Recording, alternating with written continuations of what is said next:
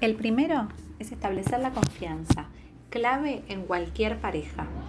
Hay que tener la confianza plena de que uno puede ser o estar siendo, para decirlo de mejor forma, con tranquilidad y confianza de que el otro nos va a aceptar así tal y cual somos, que no vamos a ser juzgados por aquello que digamos o pensemos, aun si es diferente de aquello que piensa el otro.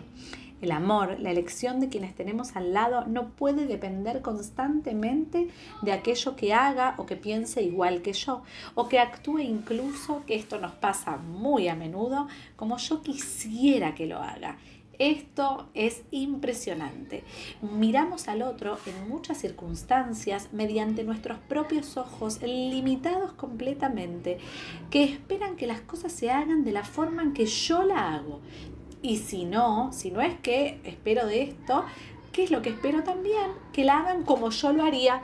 Entonces, el otro no puede ser, no puede ser con tranquilidad, porque está coartado por dos paredes.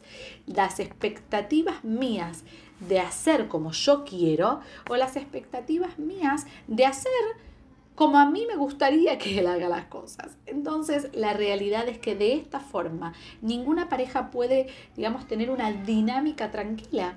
¿Por qué?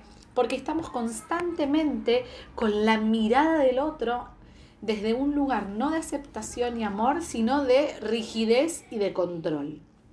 Entonces, el primer punto para poder estar realmente tranquilos y en paz dentro del propio hogar, al fin y al cabo, con la persona que elegimos día a día, es poder dejarla ser, pararme yo en el lugar en el que estoy, pero estar en pos del otro, mirarlo y realmente aceptarlo como un otro distinto a mí con sus formas, con sus pensamientos, con su manera de hacer las cosas, que probablemente no sea igual a la mía, pero eso es lo rico de una pareja, que podemos estar juntos con nuestras diferencias y no a pesar de ellas.